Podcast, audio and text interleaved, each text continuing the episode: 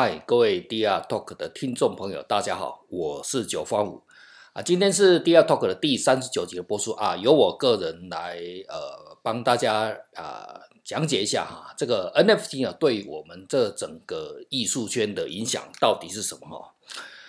哎，我们都知道哈，呃，前阵子呢，这个 D 呃 NFT 呢，也不是只有前阵子了哈，直到现在为止哈，各行各业啊，陆陆续续的都在加入这个 NFT 的战局哈，啊，例如说那个名牌哎，这个什么 GUCCI 啊、LV 啊哈，像这种哈名牌啊，或者是什么设计师啊。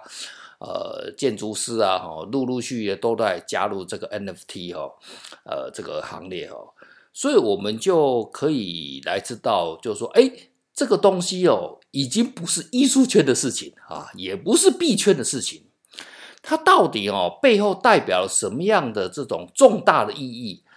而且呢，呃，还跟我们这个文化上面到底有何种关联性呢？我想啊，很许多朋友已经陆陆续续有都已经知道，呃，这种它的影响哦，到底会多大哈？那我们今天呢，特别来针对哈这个整个艺术圈的结构啊，我用结构的方式哦来讲解哦，让大家整个呃艺术圈的朋友哦知道说这个东西啊到底有多重要。它不是只有在这种嗯艺术方面哈，其实它应用非常广哦。刚刚我就讲过了嘛，就是说啊，建筑师啊、设计师啊、啊这种名牌啊，或者是呃，我们都知道什么 MBA 啊啊各种的行业啊，只要哈就具有创新价值的哈，基本上通通参与了哦。然后这个东西呢。呃，我认为还是会慢慢扩大，也不是说我个人认为的，这肯定会持续的扩大哈。那这样讲的话哈，就台语说啊，空嘴薄记啊哈，这个你没没有证据嘛，对不对？哦，那我今天呢就要针对这个事情哦，整个结构上哦，结构上来探讨。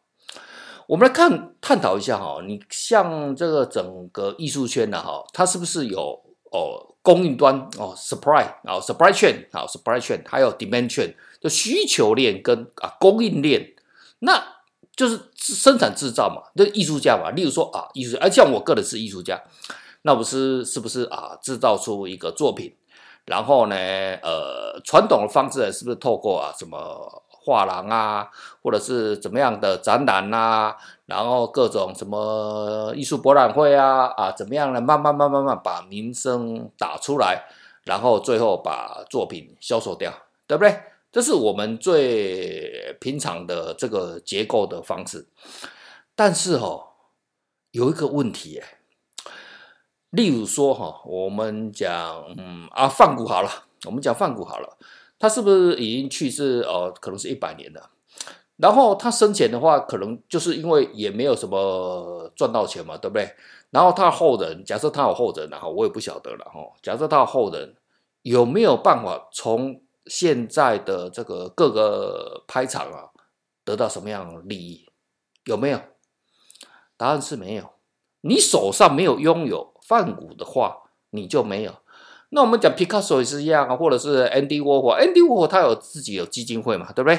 哦，那当然还可以运作一些事情。可是哈、哦，大部分的艺术家哈、哦、都没有办法。谁谁有大谁有说啊，每个人都有基金会，不可能嘛？那只有非常红的人才有这个机会嘛，对不对？那每一个艺术家啊，心里面想的事情什么？都在梦想一个事情。或者是幻想一件事情，什么事情？就是永垂青史啊！就是说哈啊，我们大家都喜欢讲说哈，这个艺术是永这件事情的哈。可是你的东西啊，真的能够永恒吗？我们来想这件事情。好，那没有永恒的话，那。中间，你未来你的子孙有没有办法获利？我们就是我们再把范围哦缩小到我们这个摄影圈哈，例如说我们现在世界上最贵的呃拍卖的照片就是莱茵河嘛哈，对不对？好，我请教一下，Gucci 跟 Gursky 有没有关系？当然名气有关系了哈，名气有关系。可是它实质上面有没有获利？今天啊，佳士得呃拍了四百多万的四百三十万啊，四百三十三万的美金的这个莱茵河二，Gursky 有没有获利到？答案是没有诶、因为那个东西不是他自己呃去去去直直售的嘛，好像 B Pro 的话，他就直接直售。可是哦，NFT 哦，他可能就会获利了。怎么说？你知道吗？我们哦，艺术家了或者创作者，我们不要讲艺术家哦，创作者来讲，是不是非常注重一件事情？什么事情？智慧财产权、创作权有没有这个事情？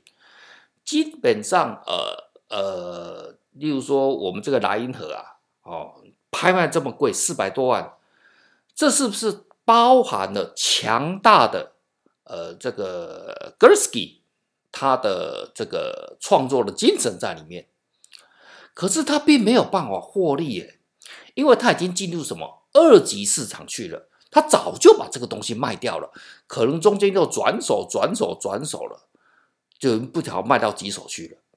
哦，绝大部分的艺术品是不是结构上都是这样子？确实是这样子嘛，对不对？可是，跟艺术家除了赚到名声以外，有没有实质的获利？不好意思，没有。哦，我们就在讲哈，例如说莫扎特好了，我的贝多芬好了，他们是不是有创作了一个很棒的音乐，对不对？那流传到后世了。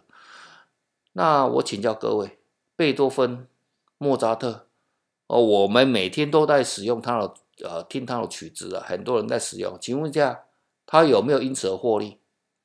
他的后代子孙有没有因此而获利？答案是没有。这牵涉到的 NFT 呢，可以绑进去一个东西，就是智慧财产权。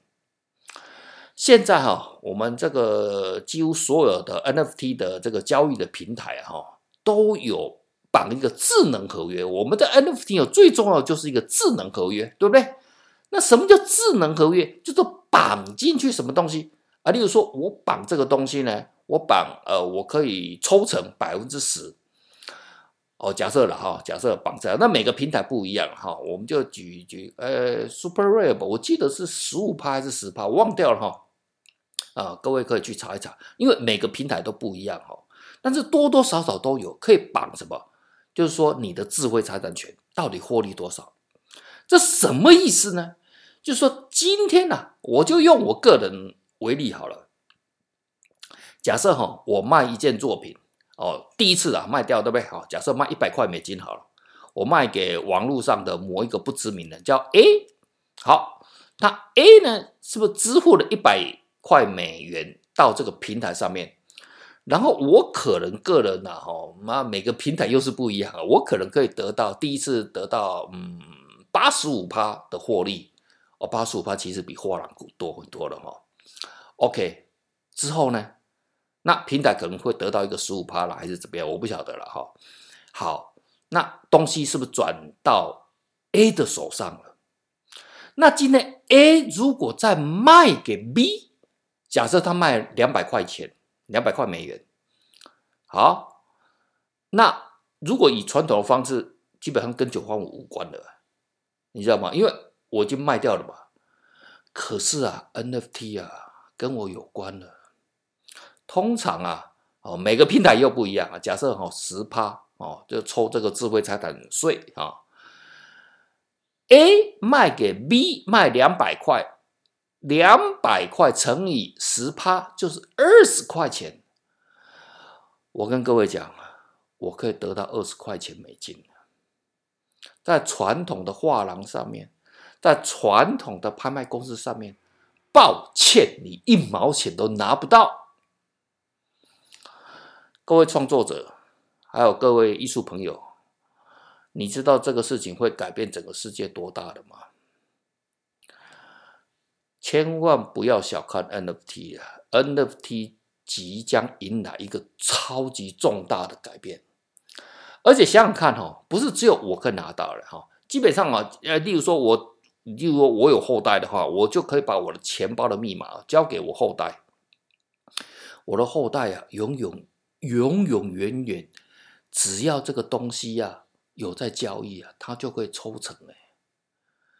那你看这种智慧财产权可以享受到天荒地老哎，你说好不好？所以啊，我跟各位听众朋友报告啊，NFT 上面有两大重点，至少有两大重点的哈。我们今天就讲两大重点。第一个就是说，你的东西可以有几乎了哈，几乎的永续性。我们艺术家是不是最希望的事情是什么？永垂青史嘛，就是说永垂不朽啊，就是说永生啊，艺术品的永生。可是现在的艺术的世界上，有作品有办法有办法永生吗？你去跟那个台北故宫博物院看一下啊，宋朝的宋徽宗啊的画啊，或者是字啊，哈。你看都已经什么斑驳不不堪的，对不对？那是才一千年呢，两千年呢，三千年会怎么样？我们不要讲什么罗浮宫的这个蒙娜丽莎的画作好了，蒙娜丽莎画作的这个实体的当然没有在展览了，放在里面了哦。好了，就算你放在里面了，不要展了，你拿出来是是复制了哦，你放在里面就没事吗？它会会不会氧化？会耶。任何东西都会毁坏，急死了哈，急死了哈，即使哈，这个杜尚哈，他的这个小便斗，对不对？啊，那个已经是石头的嘛，对不对？小便斗石头了，石头会不会风化？会耶。金字塔的石头有没有在风化？有吧？对，你可以熬过五千年，那一万年呢？两万年呢？五万年呢？十万年呢？十万年哈，差不多除了这个黄金以外了哈，哦，差不多所有的任何美材全挂了。但是如果是 NFT 数位化，你把这个美材存在整个网络世界，只要人类不灭亡，我们以后会移民到什么火星，移民到太阳系，移民到外太空。不好意思，所有的数位信号我们都会带走，几乎啊。可以说啊，你的作品已经进入什么永生？屌不屌？屌！这是一个非常重大的改变。第二点，第二点就刚刚我说的，跟个人的利益有重大的关系呀。今天啊，一个艺术家啦，或者一个创作者，你音乐家也好，设计师啊，你创作一个东西，你基本上就只能卖第一次嘛。你以后后来要再抽到什么版税，什么东西都很困难嘛，对不对？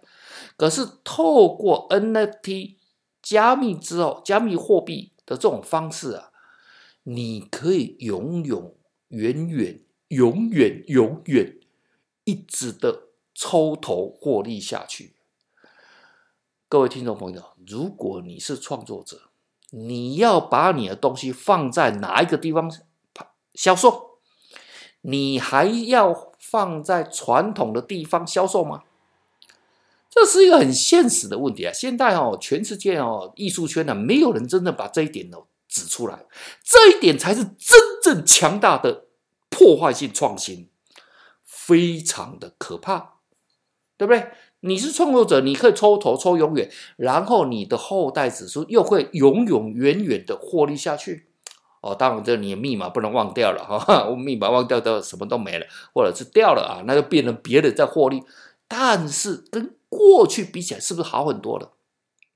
因为以前你是不是只能怎么样啊？只能卖一次啊？现在呢，一次、两次、三次、N 次，通通可以了。好了，这就就是非常重要了哈。那我我大概是全世界整个艺术圈的哦。真的，我可能是第一个把这一点呢，啊、点出来，这最重要，这一点最重要。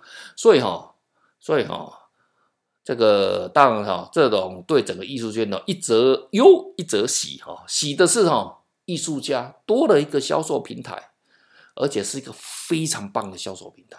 那忧的是谁？画廊该担心的，谁该担心呢？传统的拍卖公司该担心的。还有谁？第三种，broker，bro，broker，broker，日文叫台语台语叫 broker，哦，就是，broker，哦，就是中介的看高啊，哦，他们也会啊慢慢失去市场，哦，这是非常重大的改变哈。好，关于 NFT 啊，我相信呢还有非常多的这个疑难啊、杂症了哈。呃，听众朋友可能很多，但是哈，我先把这个两大重点哈，今天哈在这边哈跟呃听众朋友做一下报告啊。未来还有更多的这个关于 NFT 的这个各种事项啊啊，我会陆陆续续哎跟听众朋友呢再做一些更进一步的介绍。好，今天就到这边为止，谢谢，拜拜。